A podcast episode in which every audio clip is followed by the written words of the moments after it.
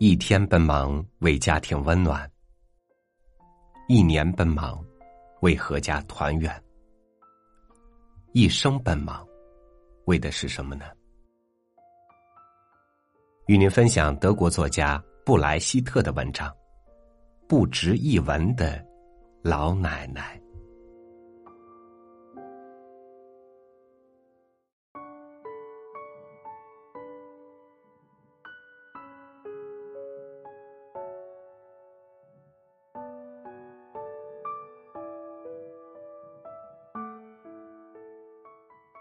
我爷爷去世时，奶奶已七十二岁了。爷爷在巴登的一个小城里开一家小小印刷厂，专营石板印刷。死前和两三个助手一起在厂里工作。奶奶操劳家务，不顾女佣，照管着荒凉破落的老屋，为大人和孩子们煮饭烧菜。她是一个瘦小的妇人。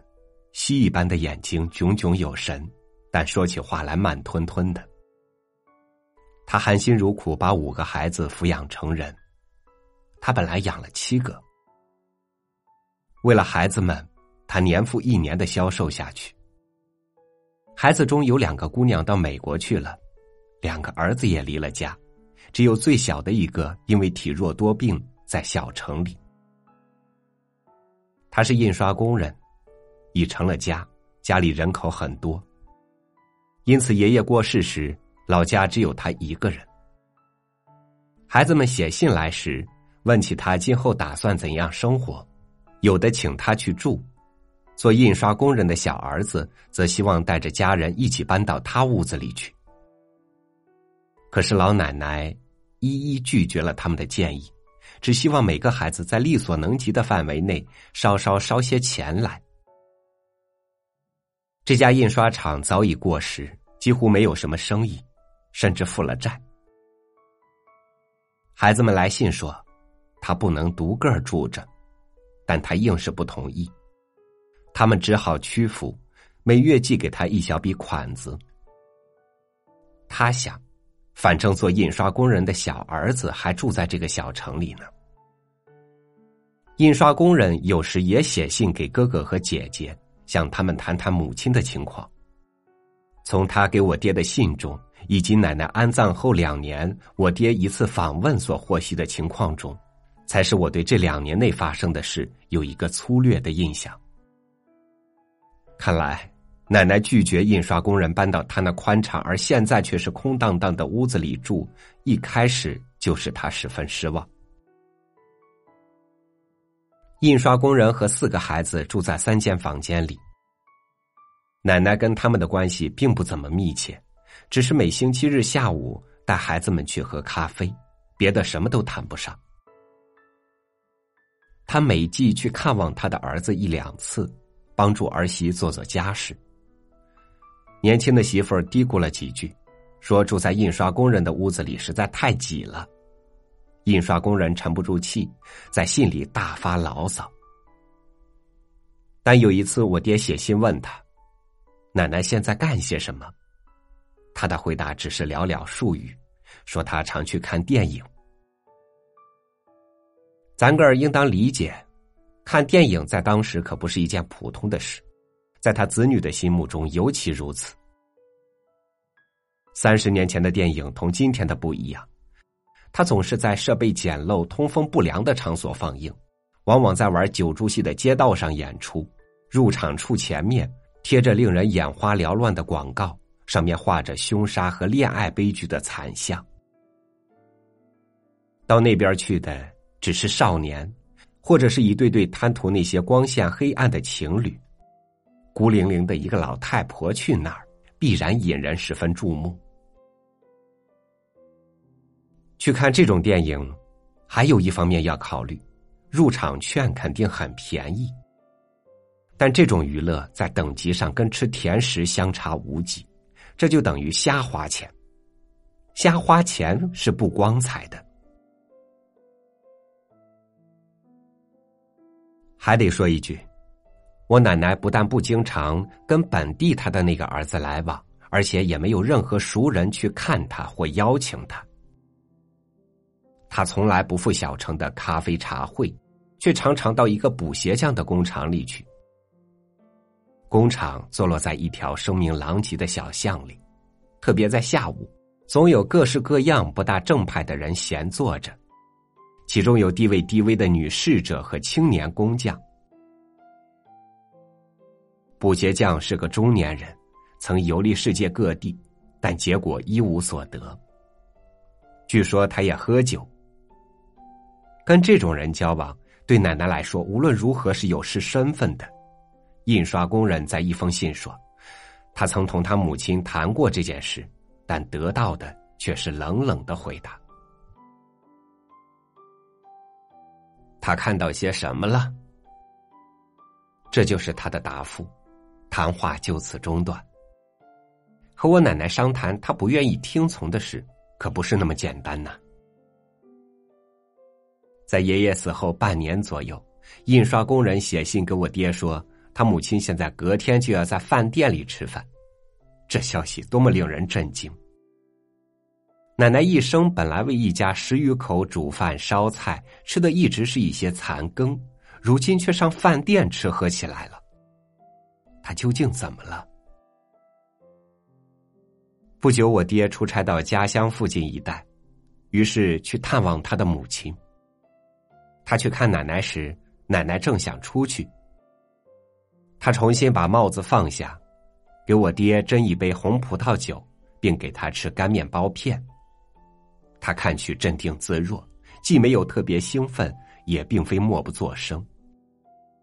他问起我们大家的情况，当然没有问的特别详细。他主要想知道孩子们有没有樱桃吃。他还跟过去一模一样。房间自然一尘不染，他看去也挺健康。他的新生活方面，只有一件事值得一提，那就是他不想跟我爹一起到墓地去扫丈夫的墓。你一个人去吧，他漫不经心的说。他的墓在第十一排左边第三座。我还得去别的地方呢。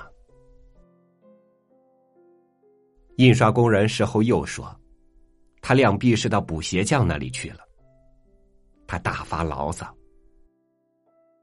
我和家里人蹲在这几间小房里，只能干五小时的活，挣的钱又少，我的气喘病又发作了。可大街里那间屋子却空着不住人。”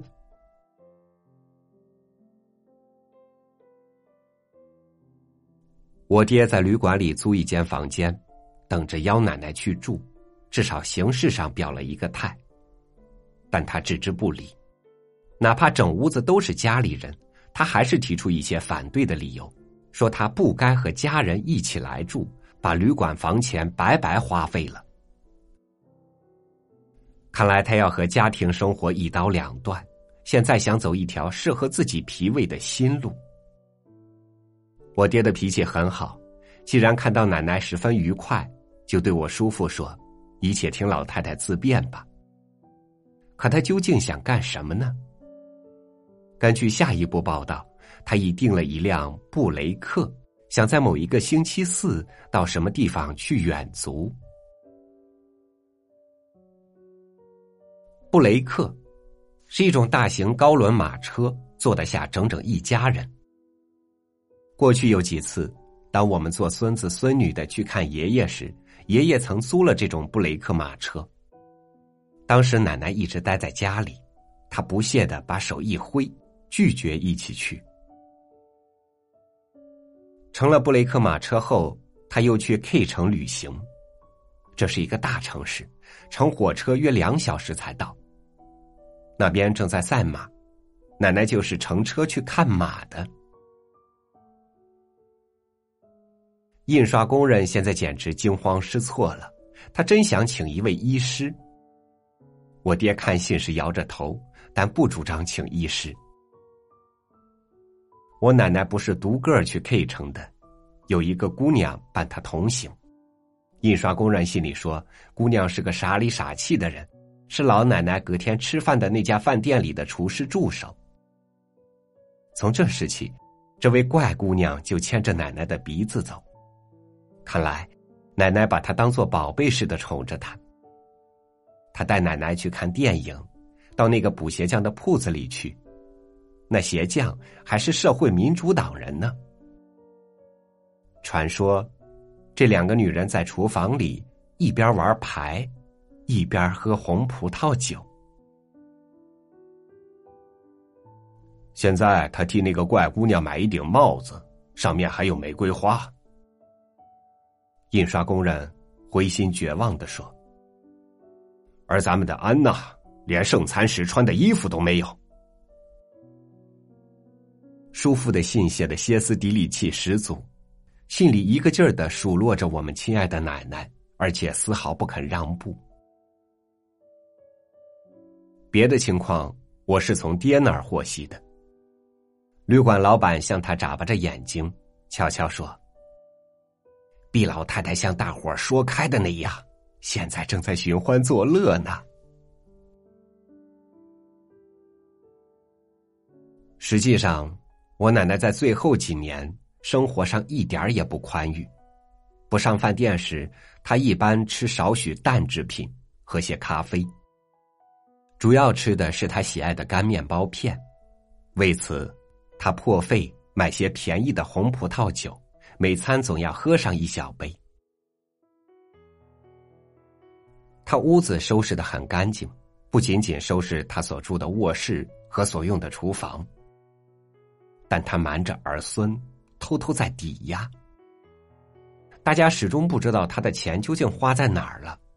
看来他都给那个补鞋匠了。奶奶死后，补鞋匠搬到另一个城里，据说在那儿。开了一家规模很大的鞋店。严格的说，奶奶一生前后经历了两个阶段的生活。第一阶段的生活是她做女儿、妻子和母亲的时代。第二阶段，则纯粹以毕老太太的面目出现。当时她孑然一身，不尽任何义务，经济情况虽不十分好。但比较宽裕。第一阶段的生活前后长达六十年，第二阶段却不到两年。我爹后来得悉，他在最后半年对一般人干脆置之不理。夏天，他清晨三点钟就起床，在小城空荡荡的街上漫步，因为他只有一个人。他有时去看望牧师，据大伙儿说。那位跟老太太作伴的牧师，竟也邀他一起去看电影。他一点也不孤独，在补鞋匠那儿，显然有一群兴高采烈的人们，他们在高谈阔论。他在那儿经常带着自己一瓶红葡萄酒站着，只顾喝自己杯里的酒，而别人却夸夸其谈，对可敬的当局大肆攻击。这瓶红酒。他是专留给自己的，有时也带些烈性的酒给大伙儿喝。有一个秋天早晨，他突然在卧室里去世了。他不是死在床上，而是死在窗口的一把木椅里。他本来请那位怪姑娘在晚上看电影，因而死时姑娘在他身边。他活到七十四岁。我看到过他的一张照片，挂在死时睡的那张床上。这照片是专为他儿孙们设的。我们看到的是一张满是皱纹的小小的脸，嘴唇狭而嘴巴阔。他的脸很小，但并不渺小。他常年累月奴仆般的劳动，只有短短几年才饱享清福。终于油尽灯枯，了却一生。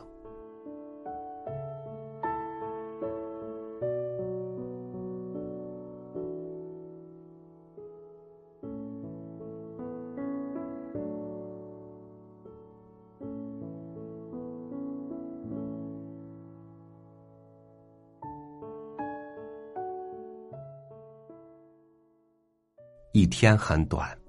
只有一个日出和日落。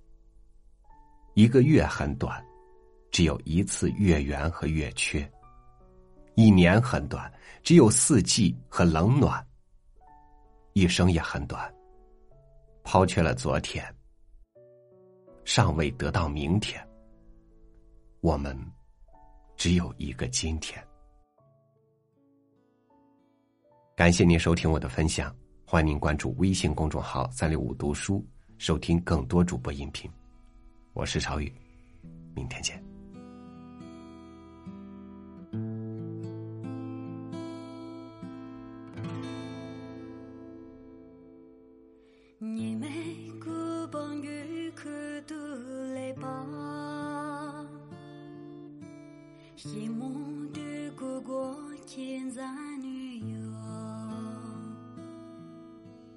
孩儿累独自辜负儿女母，我讲到儿郎，你没顾冷的，还没子老母孤单都休。羡慕的哥哥现在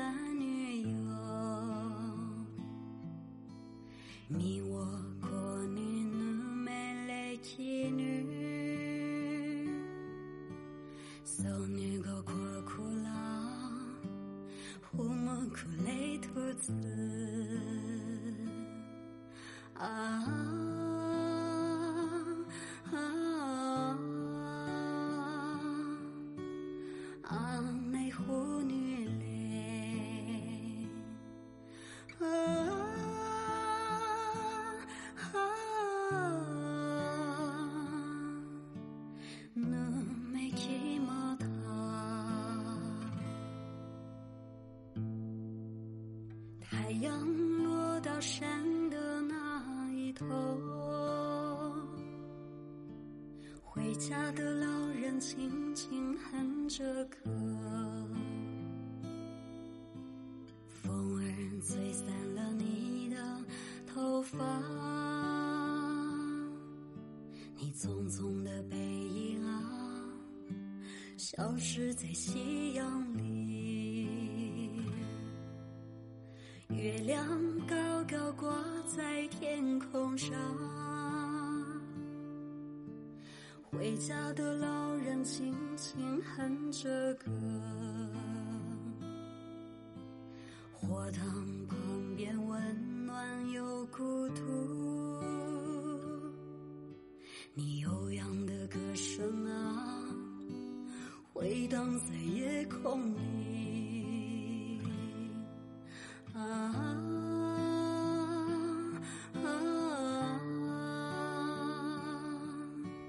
你在等着谁？